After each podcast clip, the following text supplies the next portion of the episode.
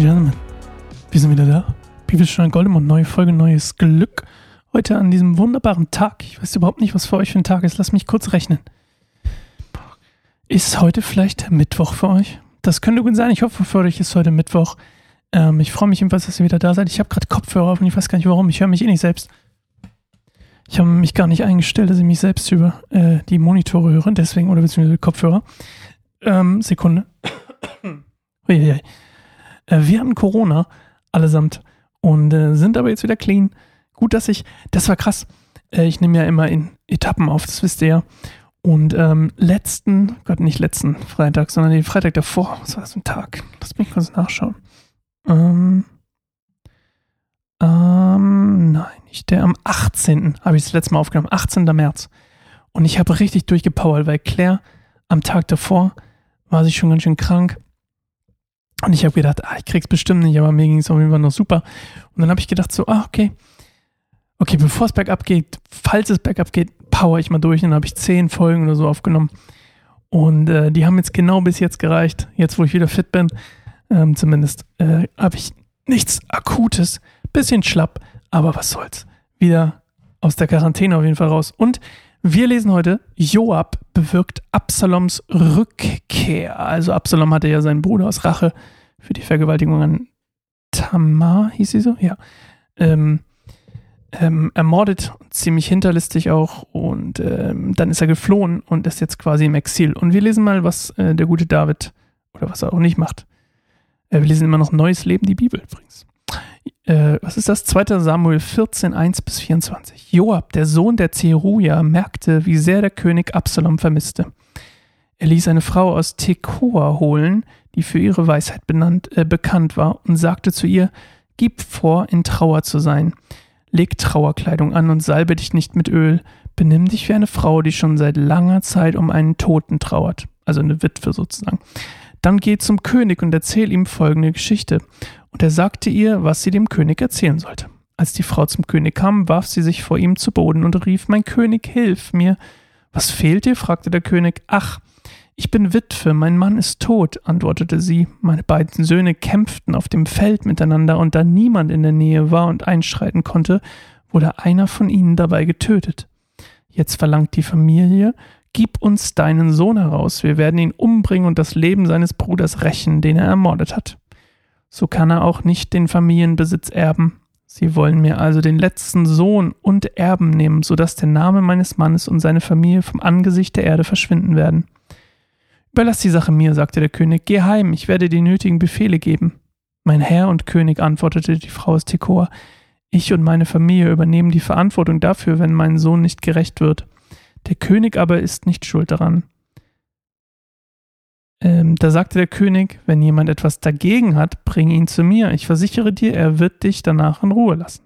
Da sagte sie, ich schwöre mir beim Herrn, deinem Gott, dass du nicht zulässt, dass sich jemand an meinem Sohn rächt und durch Blutrache noch Schlimmeres angerichtet wird. So wahr der Herr lebt, antwortete, antwortete er, deinem Sohn soll kein Haar gekrümmt werden. Eine Bitte habe ich noch, sagte sie, sprich, forderte er sie auf. Sie entgegnete, Warum tust du für jemanden aus dem Volk Gottes nicht, was du für mich zu tun versprochen hast? Mit dieser Entscheidung hast du, mein König, dich selbst überführt, denn du lässt deinen verbannten Sohn nicht heimkehren. Das ist also quasi alles eine Finte. Und die, und Joab hat quasi die Geschichte so initiiert, dass sie parallel verläuft. Also es ist eine Parabel für seinen eigenen Sohn eigentlich, für Absalom. Und er hat es so parallel quasi arrangiert, dass er überführt, selbst sich selbst überführt hat. Denn äh, er vergibt quasi diesem fremden Mörder äh, und schwört auf den Herrn dafür, aber nicht seinem eigenen Sohn. Wir alle müssen irgendwann sterben. Unser Leben ist wie Wasser, das auf dem Boden äh, verschüttet wurde und nicht wieder eingesammelt werden kann. Aber Gott löscht das Leben nicht aus, sondern versucht, den Verbannten heimzuholen, damit er nicht weiter von ihm verstoßen bleibt. Das ist übrigens schon wieder eigentlich über der, der Satz gerade, ja, ist Gott löscht das Leben nicht aus, sondern versucht, den Verbannten heimzuholen. Gnade, okay? Gnade und Wiederherstellung. Ich habe euch das am Anfang von dem gesagt, ne, als wir ein kleines Aufholding gemacht haben, dass die ganze Geschichte ne, von, oh Gott, ist fast meine Flasche umgekickt, von Anfang bis, bis Jesus, immer noch bis heute, ist eine Geschichte über Gnade und Wiederherstellung von Gottes äh, ursprünlicher Schöpfungsidee. Aber ich bin zu dir gekommen, mein Herr und König, um meine Bitte vorzutragen, weil meine Familie mir Angst einjagt. Ich sagte mir, ich will mit dem König reden, vielleicht hilft er mir ja.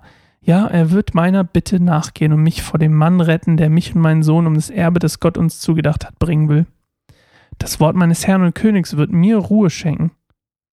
Ich weiß ja, dass mein Herr und König wie ein Engel Gottes ist, der Gutes von Bösen unterscheiden kann. Der Herr dein Gott sei mit dir. Eines will ich noch wissen, aber antworte mir offen und verschweige nichts, sagte der König.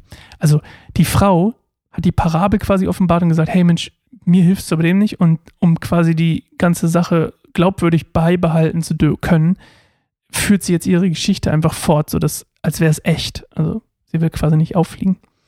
Und jetzt will David noch was wissen. Ja, sprich, mein Herr und König, entgegnete sie. Hat Joab dich geschickt? Und die Frau antwortete, mein Herr und König, wie könnte ich das leugnen? Niemand kann etwas vor dir verbergen. Ja, dein Diener Joab hat mich geschickt und mir aufgetragen, was ich sagen soll. Er tat es, damit du die Sache einmal mit anderen Augen siehst. Doch du bist weise wie ein Engel Gottes und verstehst alles, was unter uns geschieht. Da sagte der König zu Joab, nun gut, geh und hol den jungen Mann Absalom zurück. Joab warf sich vor dem König zu Boden, segnete ihn und sagte, nun weiß ich doch, dass ich in deiner Gunst stehe, mein Herr und König, denn du hast mir diese Bitte erfüllt. Und Joab ging nach Geschur, da wo er sich versteckte, und, oder im Exil war, und holte Absalom nach Jerusalem zurück. Doch der König erließ folgenden Befehl. Absalom soll in sein Haus gehen, aber er darf mir nie unter die Augen kommen. Deshalb lebte Absalom wieder in seinem Haus, aber den König sah er nicht. Also Versöhnung ohne Versöhnung.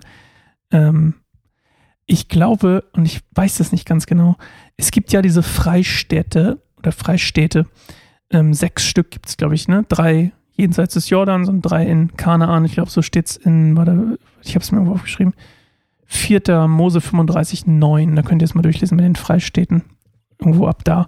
Es gibt sechs Stück und ich glaube, Geschur war eine. Freistädte sind ähm, quasi ähm, Orte, an denen ähm, diese Blutrache, also wenn jemand jemanden umbringt und ähm, wenn jemand jemanden umbringt, unabsichtlich vor allem, darum geht es, also jemand unabsichtlich jemand anderen ermordet, dann, damit er quasi nicht der Blutrache ausgesetzt ist, also, äh, ne, dass er selbst umgebracht wird vom, vom Bluträcher, so nennt man ihn, glaube ich, da, bei Luther nennt ihn so, dann geht er in eine dieser Freistädte und darf da nicht ähm, umgebracht werden.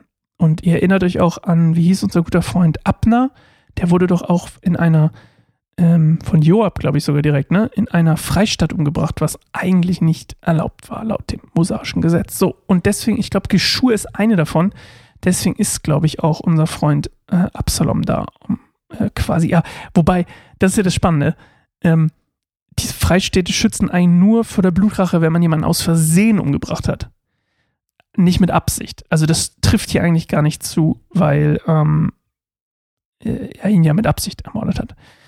Auf jeden Fall, ähm, ja, überführt die Frau quasi oder bringt ihn auf eine andere Perspektive her, um mal zu gucken, hey Mensch, dem würdest du, meinem Sohn quasi in Anführungszeichen, würdest du verzeihen. Und dann spielt sie die Geschichte weiter auf jeden Fall. Ähm, David sagt, gut, du hast mich überführt. Äh, und dann darf Absalom zurückkommen, aber darf nicht zurück ins Könighaus. Die, und ähm, die Frage, die ich an euch habe, ich habe mich gefragt, weil das steht hier nicht, warum darf er nicht zurück zu David? Also er sagt quasi, okay, du darfst zurückkommen zu mir in, oder nach, nach Jerusalem, aber du darfst nicht zu mir in den inneren Kreis. Das fand ich sehr spannend. Also, ähm, ich habe mich gefragt, was damit zu tun hat. Mein, meine Idee war, und ihr dürft mir gerne eure schreiben. Äh, meine Idee war, ähm, dass er, dass es vielleicht sowas ist, damit die Leute nicht denken, wie so, ah, das, es ist zwar Gesetz, aber bei meinem Sohn gilt es nicht. Oder es ist Gesetz und es ist eigentlich, naja, das Gesetz ist nicht so, nicht so wichtig oder so. Das war meine Idee, dass er irgendwie denkt, so, also dass, dass David nicht denken, dass das Volk nicht denken soll, dass David irgendwie das Gesetz egal ist oder dass er seinen Sohn über das Gesetz stellt.